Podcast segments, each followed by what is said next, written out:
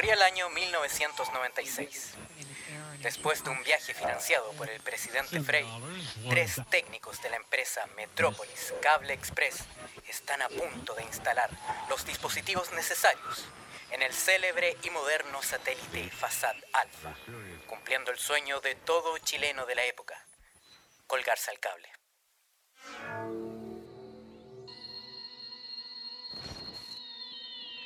Era febrero de ese año, bastante caluroso. Nos dirigíamos en el auto moderno de la empresa con los coaxiales en manos, dispuestos para instalar el cable para el satélite chileno. Lamentablemente, un quiltro nos salió persiguiendo, quedándonos encerrados. Nos lanzaron al espacio, quedando varado en él.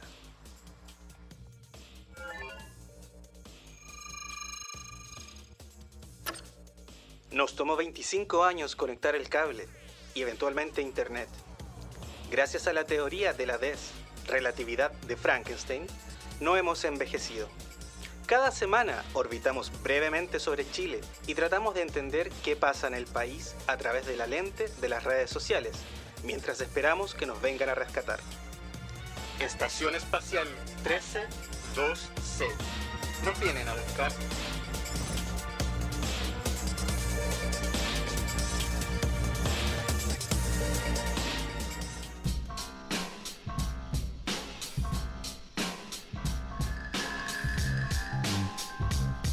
¿Deseas grabar tu podcast?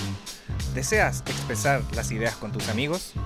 Contáctanos a través de Crea Estudios en el teléfono más 569-8444-8058 o síguenos en el Instagram crea.estudios.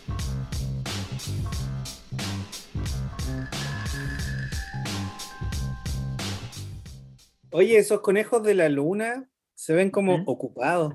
¿Qué están haciendo, Mochi? Están haciendo mo- Sí. Están haciendo mochi. ¿Cómo se llamaba? ¿Cómo se llamaba el, el- ese? Que me encantaba el traje que tenía porque es uno de los primeros que aparece con su con su kanji aquí. El jefe conejo, el- como en jefe conejo, sí. el capítulo como 7 de Dragon Ball, una cosa así. Sí, po. Y está- el primer enemigo importante. Y están como en Medio Oriente. Sí, pues están, sí, pues están como en Medio Oriente. Ahí es, es donde aparece por primera vez eh, Ulon. Ulon, Ulon era malo. Sí. Ulon, claro, Ulon era malo, eh, pero tenía un traje sospechosamente verde pardo con una estrella roja en el, en el sombrero. El cerdo comunista que se raptaba a las niñas y, la- y les daba una Sí. vida de capitalista. Sí. Esas tallas de Toriyama, esas son las mejores. que eh, me encanta, me encanta cuando esas tallas eh, eh, como que te las muestran cuando cabros chico y uno dice, ah, es un chancho que se transforma. Y, pero uno las ve ahora y son, son cosas como sus cositas para adultos. Eso está eh, bacán. Siempre- Siempre he dicho que a los fanáticos de Dragon Ball, que también se volvieron como un tanto em, Tóxico. tóxicos, sí, que dejemos esa palabra, sobre cuando empezó Dragon Ball Super, que no les gustaba el, como, más allá del dibujo, Sí. como el sentido de la serie. Y es como, weón, Toriyama nunca, pero nunca, pero nunca en la vida quiso hacer Dragon Ball.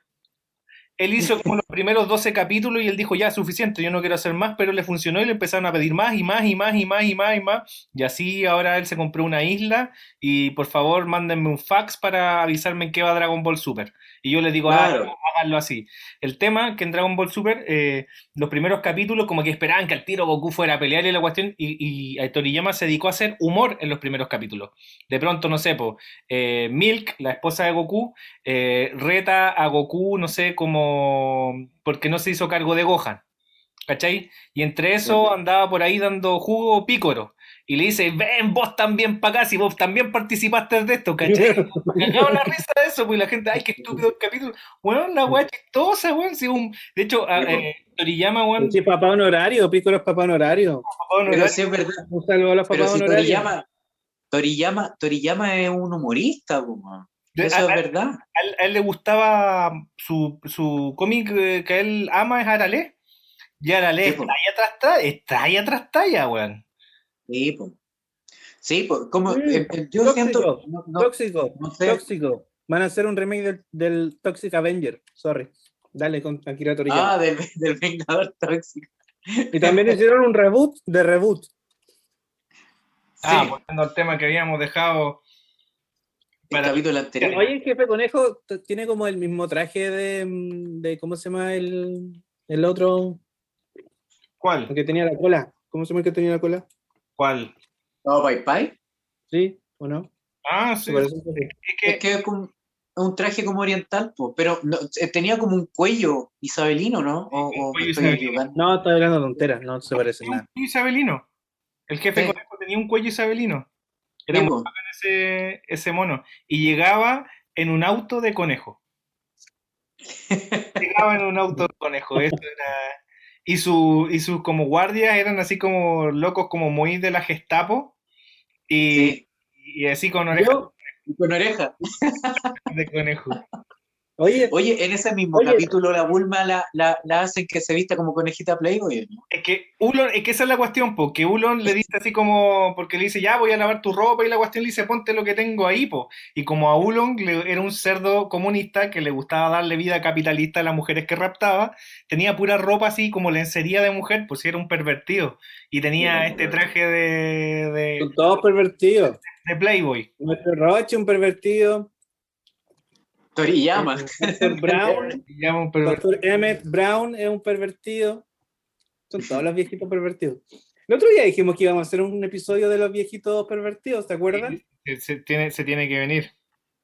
De hecho, Sí. ¿sabes qué? Está- que- Quería hablar de cultura pop, de las películas interactivas, pero ¿sabes qué?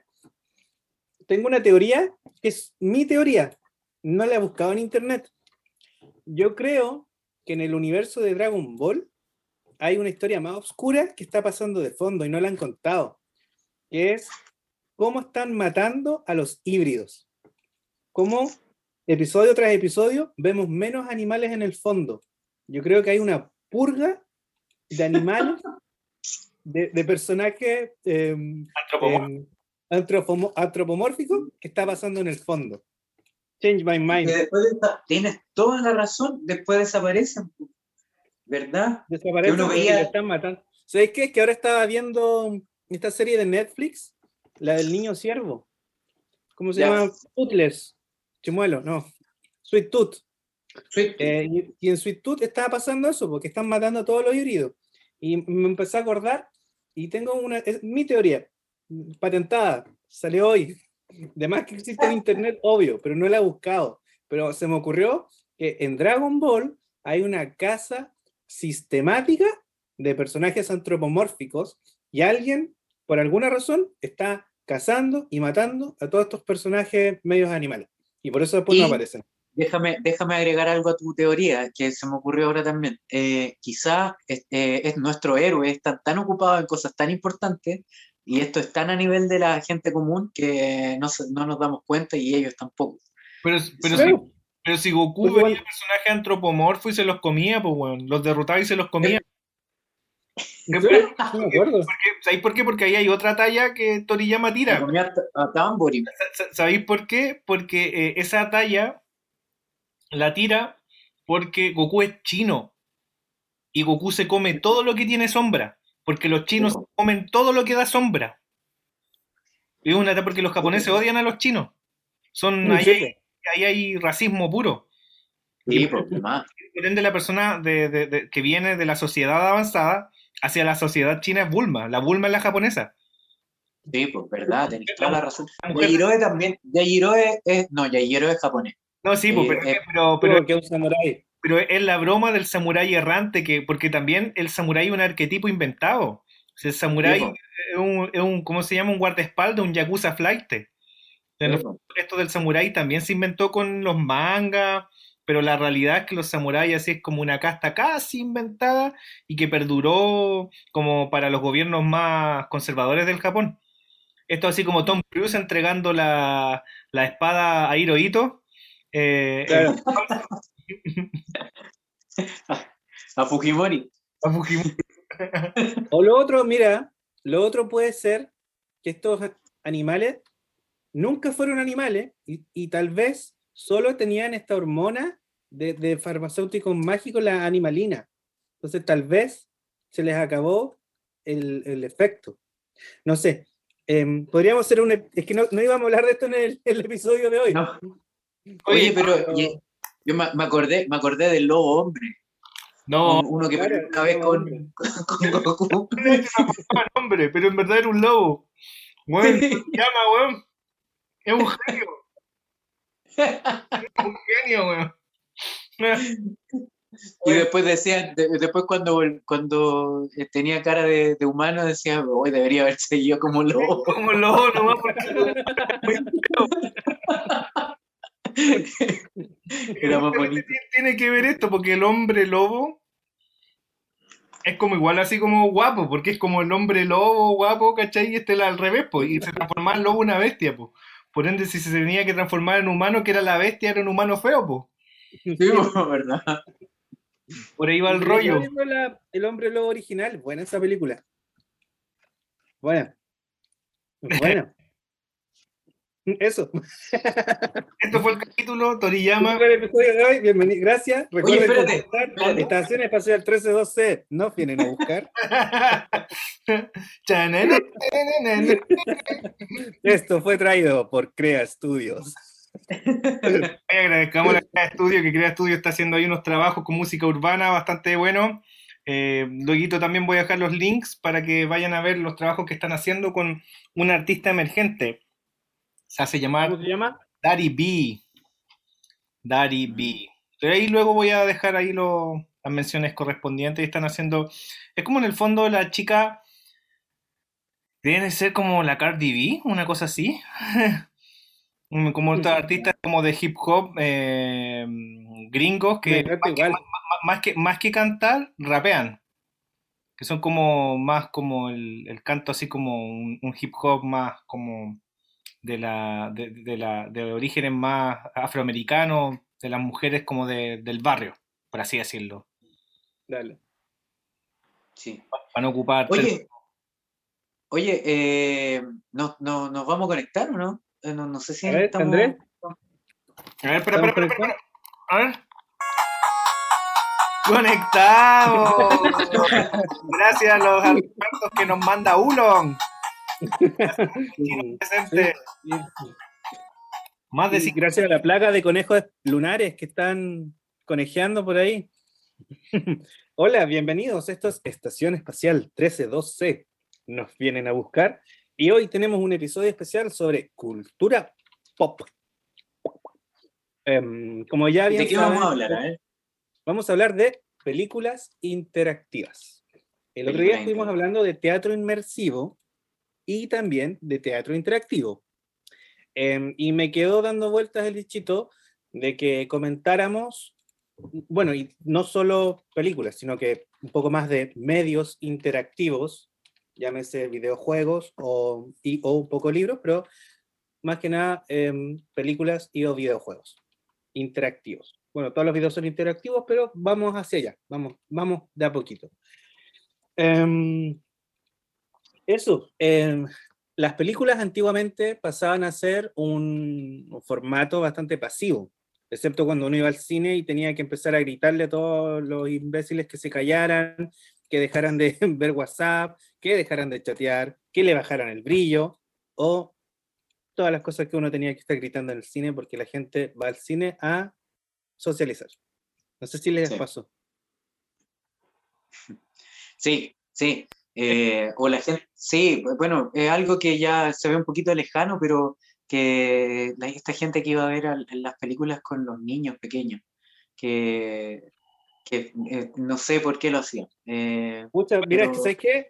Yo lo entiendo porque igual de repente no tienes con quién dejarlos y igual da lata como perderse la experiencia, pero me pasó una vez que eh, me escapé a ver una función de IT en Plutón.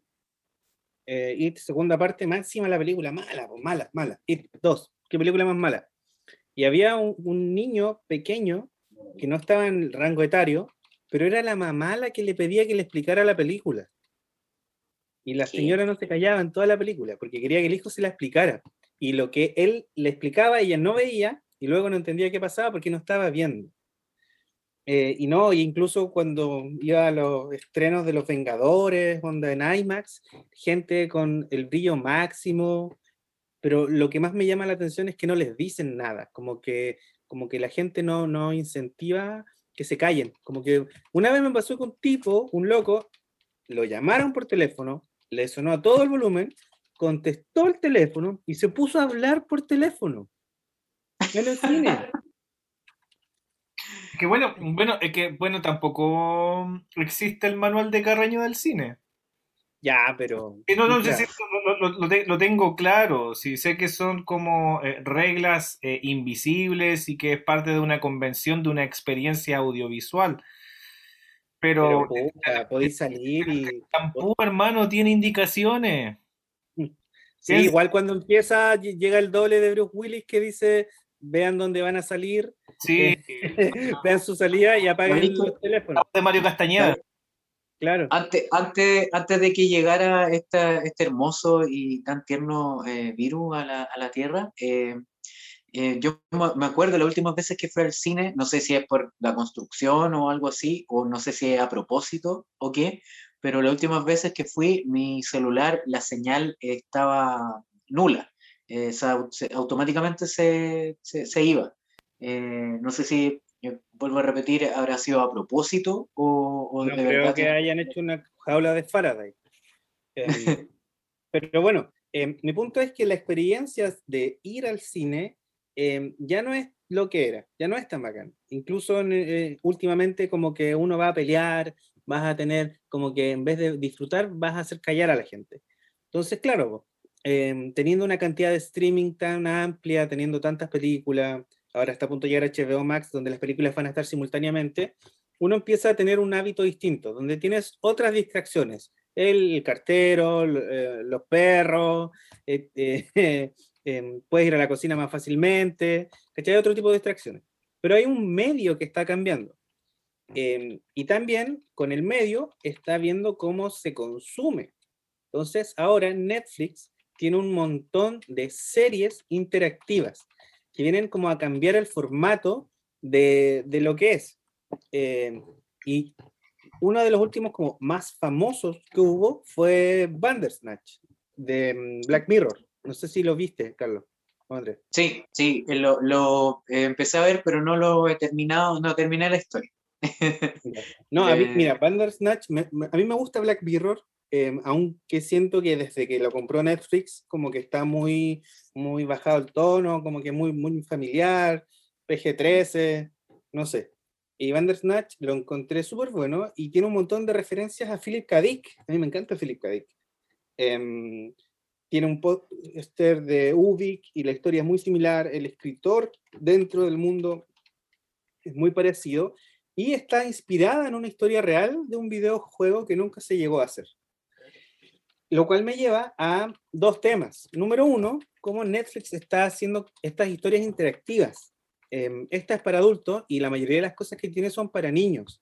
Entonces los niños están empezando a, consumir un medio desde temprana edad eh, súper distinto. Está el gato de Trek, está el juego de Telltale Games, eh, está de Minecraft, está como serie interactiva, hay un montón de otras series que son eh, para niños que son interactivas, po, cosa que nosotros no teníamos tan accesibles. Y el otro tema es el tema de cómo los videojuegos em, se convirtieron eh, de a poco en películas interactivas. Hablemos primero un poco de las series para niños o de cómo el formato nuevo está cambiando. No sé si quieren comentarlo o... Yo la última película que vi fue Annabelle, la, ma- la, la última, la última de Annabelle, así que cáchate lo actualizado que estoy, pero era mala, mala, pero, pero era de esa buena, porque era una mezcla entre Annabelle, Chucky, Poltergeist, El Exorcista, era así una licuadora de películas antiguas, y pero mala, mala, mala, mala, mala. Sobre los videojuegos, los videojuegos vienen siendo interactivos hace harto rato, se llaman novelas. No, o sea, la parte es que son interactivos, pero mi, mi punto es como dos, dos cosas. Uno, cómo los niños están accediendo a series como audiovisuales interactivas. Y el otro punto que quiero hablar después es cómo muchos videojuegos tienden a ser casi una película interactiva, más que solo un videojuego.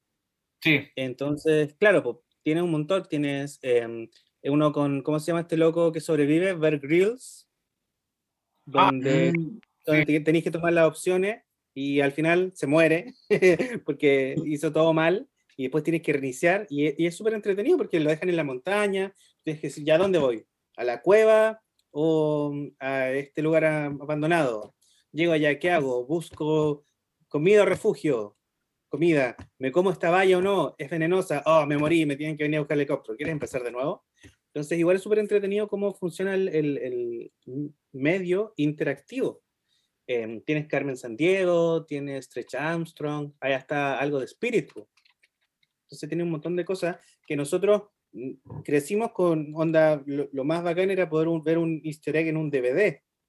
Em, pero es loco cómo están creando una nueva generación que ve el material audiovisual interactivo. Bacán. eh, que no es solo gritarle a la pantalla con Dora la exploradora. que, que Dora tenía todo el formato de videojuego, sin serlo, em, pero claro, em, tenía este formato como, entre comillas, interactivo. Pero ahora puedes tener una interactividad como más real. Sí, es que lo, lo que pasa es que hay que entender también que de pronto esta interactividad que hay en la primera infancia tiene que ver también con educación y eso es como bien complejo como de desarrollar, ya que hay como muchas, como encuentro yo, eh, trabas como de cómo lo vamos a hacer para que esto sea realmente educativo y mucho, mucho que aprender también. Por ende, por eso Dora la explora- exploradora eh, yo lo encontraba fascinante a pesar de que era como medio tonto, pero estaba bien hecho. Pero claro, hoy en día estamos en otros rollos, como en el fondo son películas como interactivas las que se están jugando y, son otras formas de... em, perdón, sigue, que voy a estornudar. Muchas gracias. Eh, mucho Que- de nada. que, que tiene, que tiene sobre cómo se va desarrollando lo- como los juegos, pues incluso los mismos juegos eh, a- a- del mundo de- a mundo abierto, pues, que podís, puede ser un juego mundo abierto, pero dentro, tra- dentro también trae una película. Claro. Sigue el- Em, por ejemplo, mira, tenemos el, el ejemplo de Dragon's Lair. Eh, este videojuego que dirigió y diseñó Don Bluth, el mismísimo Don Bluth que es eh, el que hizo El Pie Pequeño, que hizo toda esta eh, Anastasia, Titanae, pero principalmente la de los dinosaurios, La Tierra antes del tiempo, que sacó un millón de películas y secuelas y series. Sí, tiene Y como Dragon- 15. No, loco, tiene así como, como más, onda, como, como muchos, muchos, muchos, muchos, muchos, muchos. No son 15, son así como, hay que buscarlo en internet, pero, pero de verdad que, que es una franquicia gigantesca, casi como eh, Detective Conan. Sí, está peleando con One Piece. Eh, y claro, pues Dragon Slayer, que era un videojuego de Laserdisc, donde, claro, era un videojuego, pero era como ver una película en dibujos animados. Y ya desde los 80 tenías como, como este mm, formato de videojuego que intenta ser como una película. Ah, claro, Eh, sí, en, en el- en los videojuegos, eh, cuando se empieza como a recién probar eh, con la, con, ¿cómo se llama? Con el CD, se hace justamente, Panasonic saca una, un- una consola y que prácticamente eran puras películas interactivas. Sí, hay uno, hay uno de, de- de Leyenda de Zelda. Sí, pues creo que es eh, que horrible. sí. Pero, Eh, pero también a tener, claro, po, un, un- como el nombre técnico viene a ser como aventura interactiva.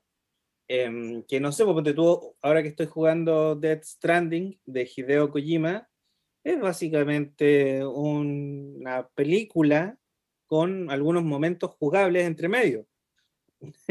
Y, pero la película ni siquiera es muy interactiva, e- es, para mí está un 87% cercano al cine eh, y un 13% cerca del videojuego, porque lo que tú haces en el juego tampoco cambia mucho la historia. O sea, como que vas pasando niveles, pero la historia no es muy, no se afecta mucho por tus decisiones.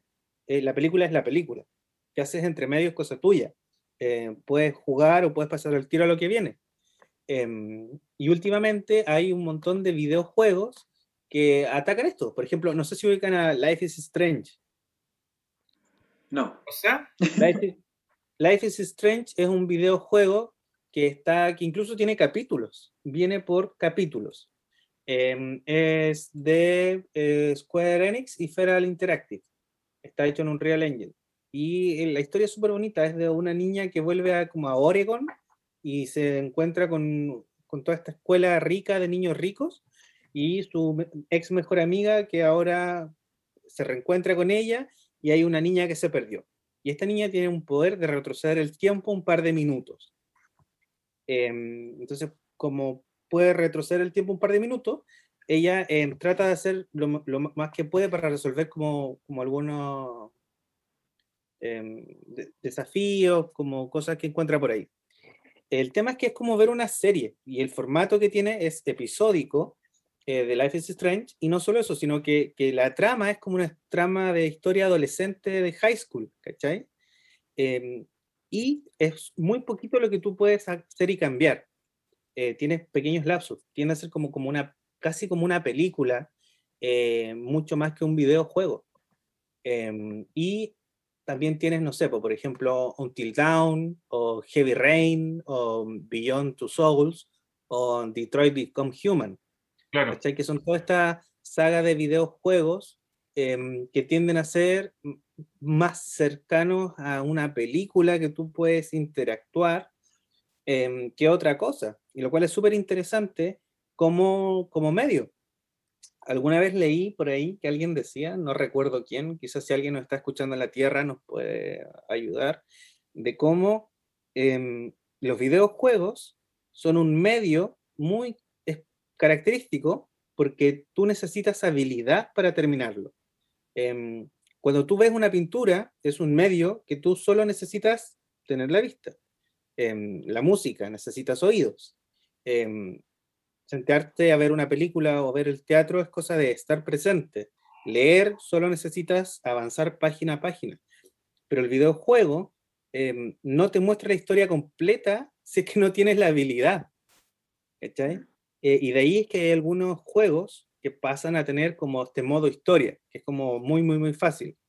Em, por ejemplo, me recuerdo cuando salió una actualización para Horizon Zero Dawn, muy bonito el juego, me gusta mucho. Em, sacó una actualización donde tenías como el modo historia, que era pensado en gente que quería llegar y ver la trama, que también es como una película, eh, y no querían estar peleando con dinosaurios robots que los mataran cada tres minutos, ¿cachai? Eh, para eso está Dark Souls. Em, y tiene el modo historia. Y salió muchos, como, entre comillas, fans que empezaron a decir, no, es que ahora lo hicieron fácil, ahora cualquiera va a poder terminarlo.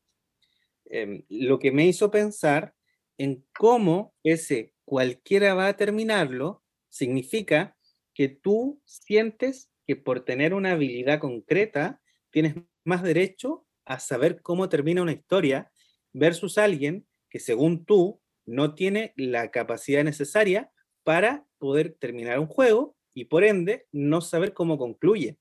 Es un tema súper interesante. Em, cómo hay gente que cree que si tú no tienes la capacidad no mereces ver el ending. No sé qué opinan. Eh, yo pienso que depende del videojuego también, porque cuando estamos ap- aparecen todos estos juegos que de a poco se acercan como una cuestión cinematográfica, es cuando tú tomas el rol protagonista y ya tú no juegas un juego en plataforma, eh, ni tampoco juegas un juego en primera persona como fue lo que plantea Doom a principios de los 90, eh, y ni tampoco es un matamarciano y empieza a desarrollarse esto como de la tercera persona, donde tú eh, diriges a un él o ella. Y, y aparece como este concepto del videojuego en donde tú vas avanzando en una historia, pero tienes que ir avanzando por un mundo que te va mostrando distintas como dificultades, eh, matar ya sea dinosaurios, zombies, eh, pasar de manera sigilosa. Y tienes que ir eh, resolviendo puzzles pero a medida que va avanzando la tecnología, como que la gente empieza a pedir más, y sobre todo con la aparición del Metal Gear, Metal Gear Solid 1 con Solid Snake, en este caso para PlayStation 1. Pero Que también tiene un enfoque muy cinematográfico. O sea, empieza como una película de, de espías y de acción de Sí. esa época. Y, y de hecho la copia es una copia de la Rescate de Nueva York, la, la introducción, Claro, la copia de Rescate. claro. Y, y, a- y ahora es como, ¿de qué, cuál, cuál es la fórmula en el fondo para llegar a, a un videojuego perfecto? Porque en el fondo ahora se ocupan como mucho los gráficos, eh, yo respeto mucho lo del mundo abierto y las texturas, están muy preocupados de eso, que las texturas, que, y, y como que si tuviera la consola no sabría por dónde empezar a jugar hoy en día, porque yo soy muy apegado al concepto de los videojuegos de PlayStation 1, máximo PlayStation 2. Y, tiene que ver con esto, de resolver puzzles y ir avanzando en una historia, pero no, no más, no más allá que eso. Y es como, ya, y ahí es donde se ven las habilidades, que tú tengas la paciencia de ir avanzando en una historia y resolviendo puzzles. Y claro, pero ¿cómo, cómo lo haces eh, cuando tiene algo que parece más una película? Hay otros casos de videojuegos que son mucho más sencillos. Tal es el caso, y a todos les gusta, un juego muy exitoso, el Shadow, Shadow of the Colossus, Sí, qué bonito. que, que en el fondo es, es un juego donde tú llegas con el cuerpo de tu amada a un lugar y para poder rescatarla y traerla al mundo de los muertos, tienes que ir a enfrentarte a puros colosos que están disti- en distintas partes del mapa. Y tienes que avanzar con tu caballo y de verdad no tienes que matar a ningún enemigo. Lo único que tú tienes que saber hacer es encontrar en este mapa gigantesco a nueve o diez colosos, ya no recuerdo cuántos son, Son como 12, son como Sí, 12. Sí. y, y- y en el fondo tienes que desplegarte por todo un mapa. Pues ese concepto era, fue novedoso y funcionó ahí. Pero por eso, esto de las dificultades eh, y, y- qué es lo que se exige, ¿Qué, eh, eh, cuál es la historia detrás, porque de pronto si tú ves eh, esta Cyberpunk que salió, eh, nunca te mostraron en los comerciales o en la base qué era lo entretenido de la historia. Claro. ¿Me entiendes? Porque hay otros juegos que te muestran avances o los comerciales de los videojuegos, los adelantos, te adelantan un poco la historia de qué trata o de qué va. Pero, Claro, pero- ahí el, el- el- y, y lo peor del juego es que los, todos los trailers te mostraban como la estética cyberpunk, te mostraban el mundo y eventualmente lo que te vendieron no era lo que te mostraron. O sea, te mostraban todo muy bonito, muy bien hecho, em, pero no era lo que, lo que eventualmente salió. claro. Y, y- Entonces, y claro, y la historia ahí al final te trataban de vender una, pero resultó no siendo tanto. Entonces, igual fue como súper mentiroso todo el marketing que hubo al respecto. Em, y hay muchos juegos que de plano ni siquiera tienen historia. Por ejemplo, ahora vi que anunciaron el nuevo Battlefield. A mí me gusta Battlefield, pero nunca me gustó mucho el, el modo online. Y la nueva versión solo viene el modo eh, online, no viene eh, la historia del videojuego. Se dijeron ya, ¿para qué? Si nadie, Ignacio es el único que le gusta, ¿cachai? Em, y de plano lo sacaron. Em, pero otros juegos están tomando este otro enfoque. Por ejemplo, todo lo Telltale era una empresa de videojuegos que ahora ya no existe, pero que eh, se fundó en base a las historias interactivas. Batman, Minecraft, que ahora, como les decía, está en Netflix, em, The Walking Dead, y todas estas historias te vendían como la ilusión de la elección. Eh, y Telltale se hizo súper famoso em, por varias razones. Em, primero, porque tú en The Walking Dead tenías que elegir quién vivía y quién moría en un episodio, em, pero al final daba lo mismo cuando venía el episodio siguiente, y porque independiente de quién tú eligieras, em, al final no importaba en la historia como macro, ¿cachai? Y después cuando tenías que tomar otro tipo de decisiones, no afectaba. Eh, lo mismo con Minecraft de Netflix, tiene un par de elecciones, pero más allá no afectan mucho. ¿Y de qué tratan estas series? ¿Cuál? No, por ejemplo, lo que está Minecraft en Netflix. Eh, la mira, es que, a ver, Minecraft nunca tuvo eh, mucha historia. Es un mundo donde tú puedes crear cosas con bloques. claro. Em, pero la, la serie habla de un montón de amigos que tienen que, em, eh, primero van a un festival donde encuentran como, como se disfrazan, van con su amigo cerdito, con Rubén, Rubén, em, eh, y van a, a descubrir todo este eh, mundo de antiguos héroes del pasado que todos recuerdan. Eh, luego hay como un incidente incitante donde hay una tormenta de un monstruo gigante que viene y destruye toda la, la feria y tienen que buscar una forma de encontrar a quienes pueden ayudarlos y de salvar y recuperar como el mundo. Y ahí tú tienes que elegir, ¿salvas a tu amigo o salvas a este héroe antiguo? Em, ¿Vas para allá o vas para acá? ¿Con qué lo manejas? ¿Con el control remoto de Netflix? Sí, sí. Puedes elegir, por ejemplo, si salvas a tu amigo o salvas a- al héroe. Y claro, hay distintas, por ejemplo, no sé, por el mismo cerdito, Rubén, se te puede morir o puede vivir. Em, pero más allá no hay tantas elecciones, ¿cachai? No hay tantos finales. Me acuerdo cuando hace co- como 15 años tú me hablabas de Chrono Trigger, que tú me decías que tenía un montón de finales. Em, eh, siempre hablábamos de eso, claro. Em, pero no sé, po, por ejemplo, en Netflix Bandersnatch igual tiene hartos finales, pero no tiene tantos. Pero sí tomar una decisión tan simple como qué tomas de desayuno em, desbloquea uno u otro final. Claro. Em, Rayuela, Rayuela que es un libro que tiene esto y ellos vienen a ser como la versión moderna de todos estos libros. Me acuerdo que había uno de, de como me hicieron leer cuando estaba en la básica, que era como del espacio, como de unos astronautas, como muy tipo Ami, el niño de las estrellas, que era como un libro interactivo de un escritor chileno. No recuerdo el nombre. Em, y claro, porque antes teníamos todos estos como libros interactivos. ¿Y en qué se, em, qué se basan esos libros interactivos? son estos típicos donde se ve a la página 8. Mm, Si que quieres salvar, ve a la página 25. Si es que quieres seguir con la historia actual, sigue leyendo. ¿Cachai? Que son como un, todos Interesante. estos, No como sabía. todos estos libros. Sí, y estos vienen a ser como la, la nueva em, como la nueva versión de estos libros. ¿cachai? Mira, por, Como- por ej- por ejemplo, Ve cuando a la página 1 eh, para seguir avanzando. Ve a la página 27. Oh, chocaste, devuélvete a la página o avanza a la 125. Yo cuando chico jugaba un juego, o sea, adolescente, un juego que se llamaba Clock Tower, po. y este juego tenía una calidad gráfica Ese, ese. mala, horrible. Eso me acuerdo que me contabas tú. horrible. Y para la época, porque ya las tecnologías estaban avanzadas, y, pe- pero era particular porque parecía un juego de computador.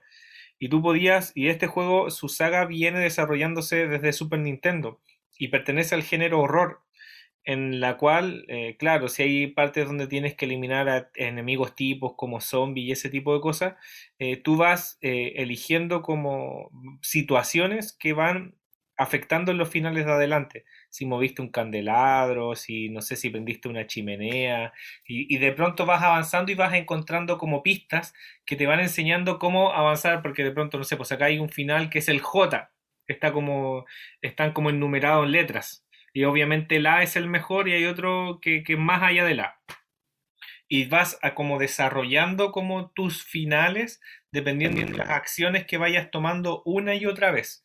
Como que si lo volviste a jugar de nuevo, pero vuelves a hacer lo que te salió en este, en esta como papelito que encontraste que te da una pista, eh, de seguir avanzando hacia otro nuevo final. Era bastante bueno, bastante laberíntico, eh, una narración de una historia puta, increíble, una ambientación que si lograbas en- en- co- como entrar en la ambientación funcionaba. Es de pronto lo que pasaba, no sé, pues con la película El proyecto de la bruja de Blair, que si tú te dejabas encantar por la atmósfera, te daba mucho miedo. Pero si la veías así como de forma ligera, como que no, no pasaba nada. Son juegos en donde tú tienes Claro. como eh, entrar, así como nadar para poder como entenderlos y como poder disfrutarlos realmente. po. Oye, yo, yo tengo que decir algo con respecto a eso. Yo, mira, yo eh, eh, lo estoy escuchando muy atento eh, porque no cacho nada de los juegos eh, modernos, eh, indiferentemente si son interactivos o no. Pero lo que estaba eh, hablando el, el Andrés tiene que ver mucho con lo inmersivo, que ahí está como la diferencia entre lo interactivo y lo inmersivo, porque algo puede ser inmersivo, pero puede que no sea interactivo al mismo tiempo. Cuando las dos cosas se juntan es cuando pasan cosas interesantes. Eh, lo que decía Andrés con respecto al, al proyecto de la bruja de Blair, eh, ¿cómo, te, ¿cómo te sumerge, cómo, cómo te lleva a ese, a ese mundo? Eh, es lo interesante porque, eh, bueno, agarrándome de eso, eh, no pasa mucho eh, así como a nivel eh, como real en la película, sino que solo eh, juegan con el suspenso. Y eh, de esa manera es como, como algo puede volverse inmersivo o no. Eh, y, yo creo que eh, es ahí donde algunos juegos, como ustedes están hablando, pueden lograrlo, a pesar de que ocupen el recurso interactivo que está en todo lo que ustedes están diciendo, pero cómo lo logran es ocupando el recurso de lo, de lo inmersivo, las atmósferas que crean, el tipo de decisiones que tomas.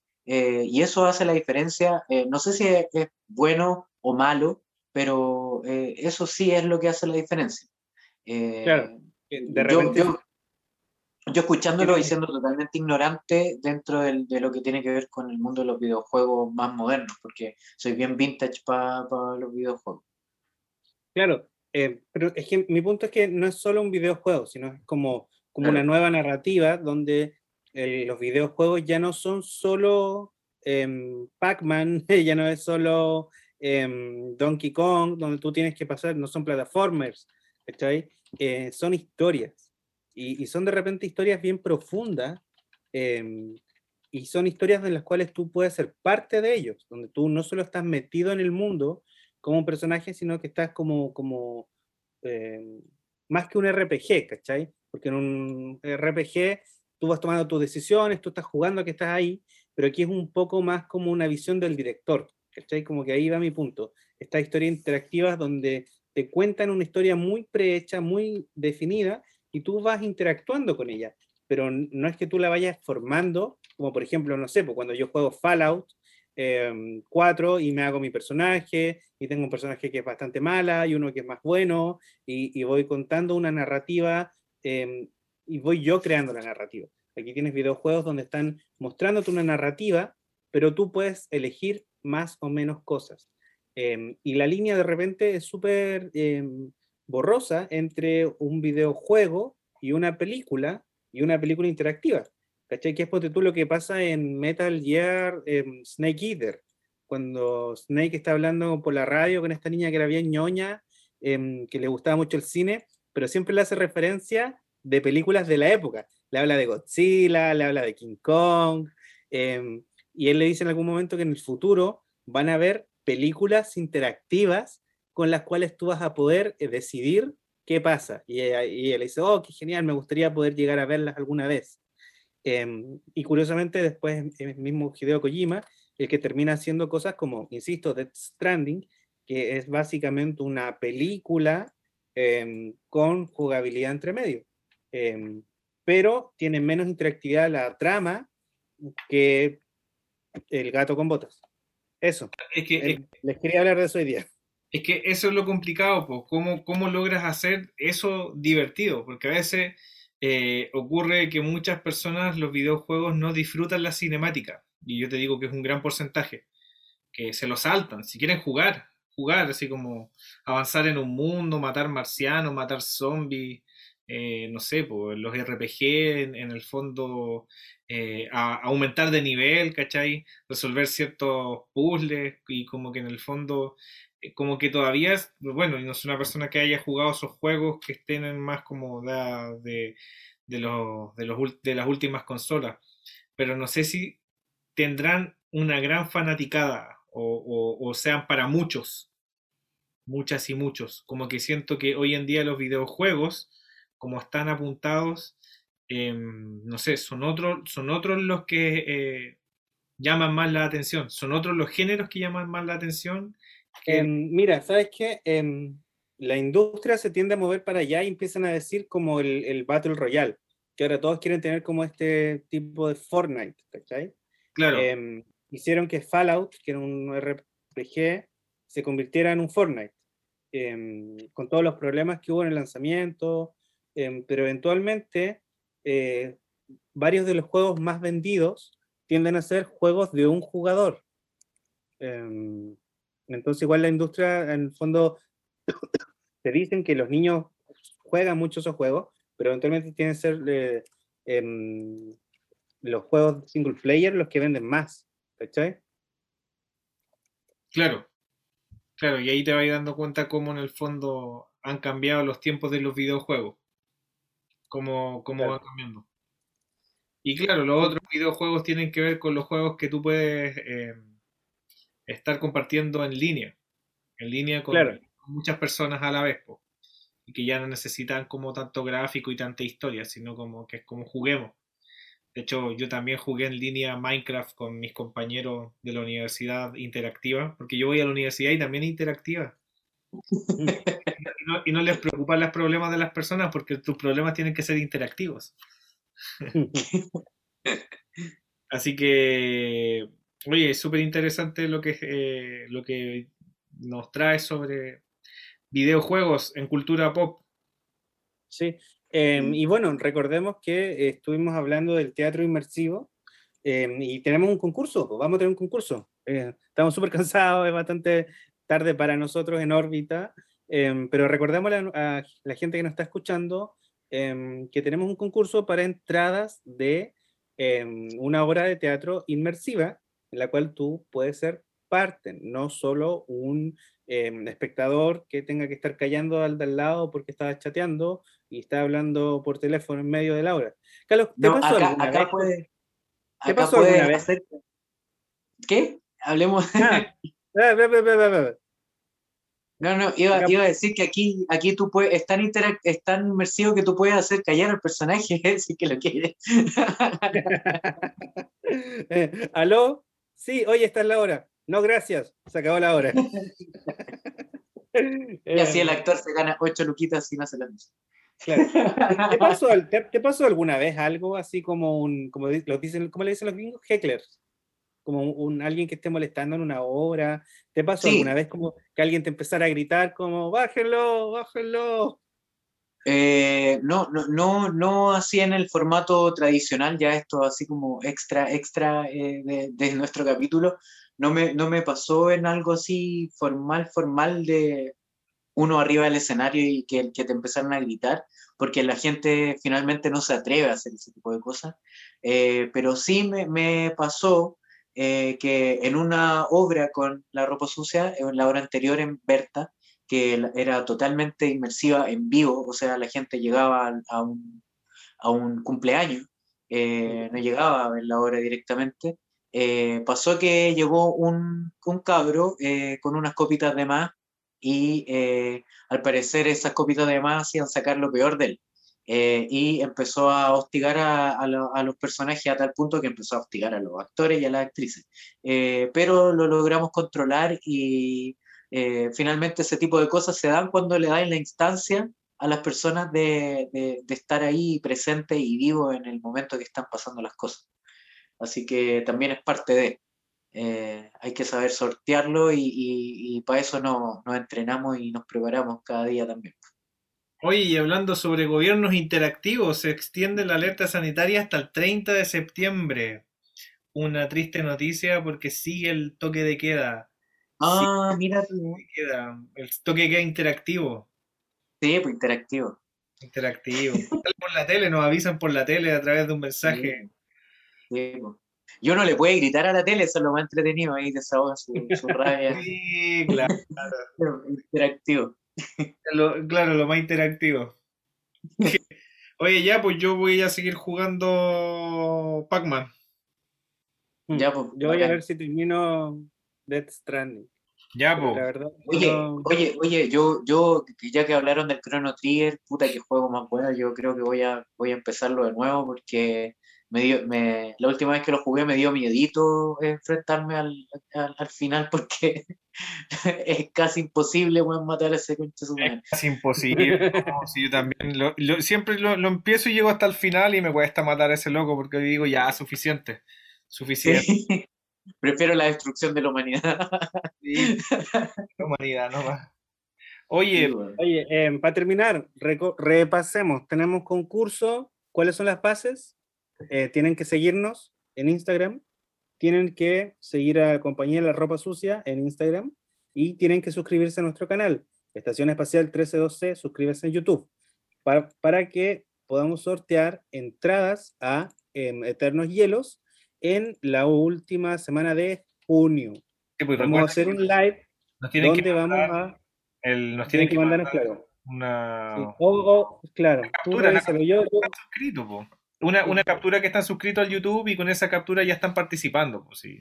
Claro. vamos a hacer, eh, la tómbola. Y de paso también compartan, denle like, etiquetan a sus amigos para reírse de, de las tonteras que hablamos. Digan, no, mira, aquí está este par de idiotas que están de nuevo quejándose de las nubes. Hombres viejos les gritan a nubes, de nuevo. Este par de tres. Básicamente, Una hora, eh, tres veces a la semana, durante una hora, les gritamos a las nubes. eh, desde el espacio. Eh, Esto fue Estación. Espacial 132C. Sigan las bases del concurso. Eso. Nos vemos, chao, chao.